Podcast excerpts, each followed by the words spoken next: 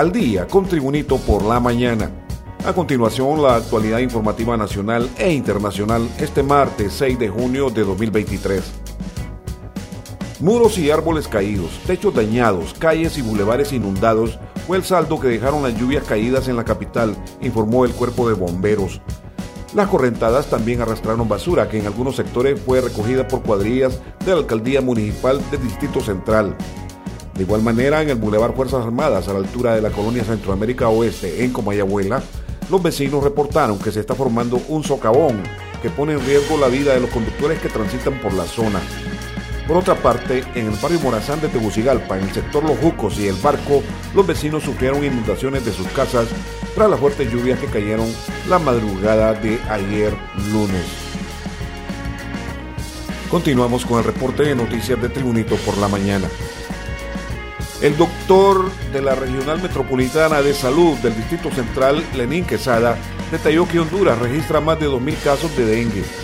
Según los profesionales del Distrito Central, esta zona es la que alberga la mayor cantidad de casos de dengue y colonias populares también son epicentros de la enfermedad, de forma que se pide la colaboración de la ciudadanía.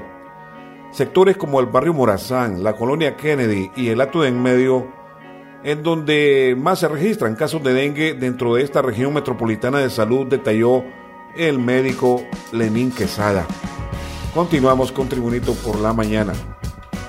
Un ex candidato a diputado nacionalista murió acribillado a balazos la tarde de ayer a inmediaciones del estadio Francisco Morazán de la ciudad de San Pedro Sula Cortés. El occiso fue identificado como Elkin Pineda, de 30 años y oficio comerciante, y era propietario del restaurante Los Tres Potrillos, ubicado en Copán. parte policial indica que Pineda se transportaba a bordo de una lujosa camioneta Prado, placas HAM 6135 cuando fue atacado a balazos por sujetos que le daban persecución. En su intento por huir de los pistoleros, el ex aspirante a congresista por una corriente del Partido Nacional se subió a una mediana y chocó contra una motocicleta. Luego de cometer el crimen, los victimarios se dieron a la fuga.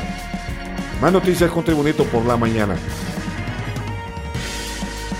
El titular del juzgado de letras en materia de corrupción confirmó auto de apertura a juicio para el ex gerente de la Empresa Nacional de Energía Eléctrica NE, Jesús Arturo Mejía, y el ex director del Fondo Social de Desarrollo Eléctrico FOSODE, Mario Ricardo Cardona Flores, por suponerlos responsables de violación a los deberes de los funcionarios.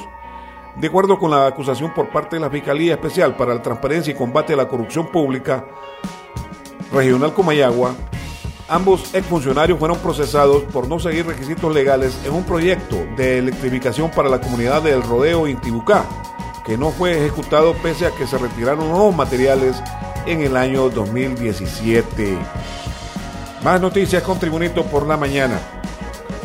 La presidenta de la Asociación de Familiares de Privados de Libertad, Delma Ordóñez, lamentó la suspensión temporal de las visitas en los cinco centros penitenciarios más grandes del país la restricción de visitas en las cárceles fue adoptada por la Comisión Interventora del Sistema Penitenciario Nacional y, a criterio de la Asociación de Familiares de Privados de Libertad, la decisión atenta contra los derechos humanos de los reos. Muchos de los tiroteos que se dieron dentro de los centros penales fueron como un llamado de atención a las autoridades para que hicieran caso y cumplieran parte de sus peticiones de una separación entre las estructuras de pandillas, explicó Delma Ordóñez. No estamos hablando de una separación dentro de un mismo recinto.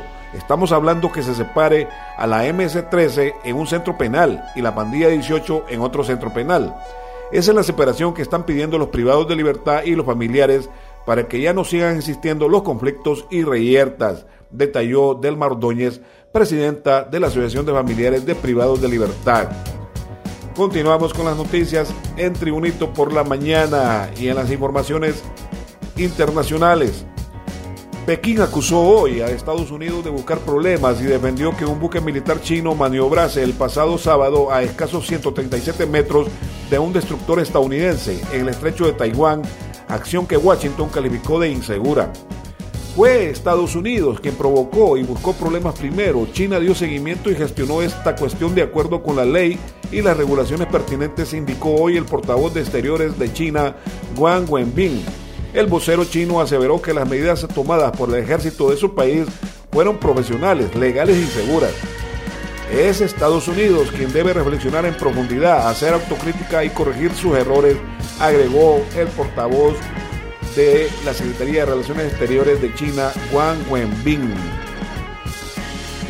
Y en las informaciones deportivas, la Comisión Nacional de Deportes, Educación Física y Recreación CONDEPOR ha solicitado a la Federación Nacional Autónoma de Fútbol de Honduras, FENAFUC, que le ceda la administración del Estadio El Vilchiche y el Estadio Infantil, ambos en Tegucigalpa.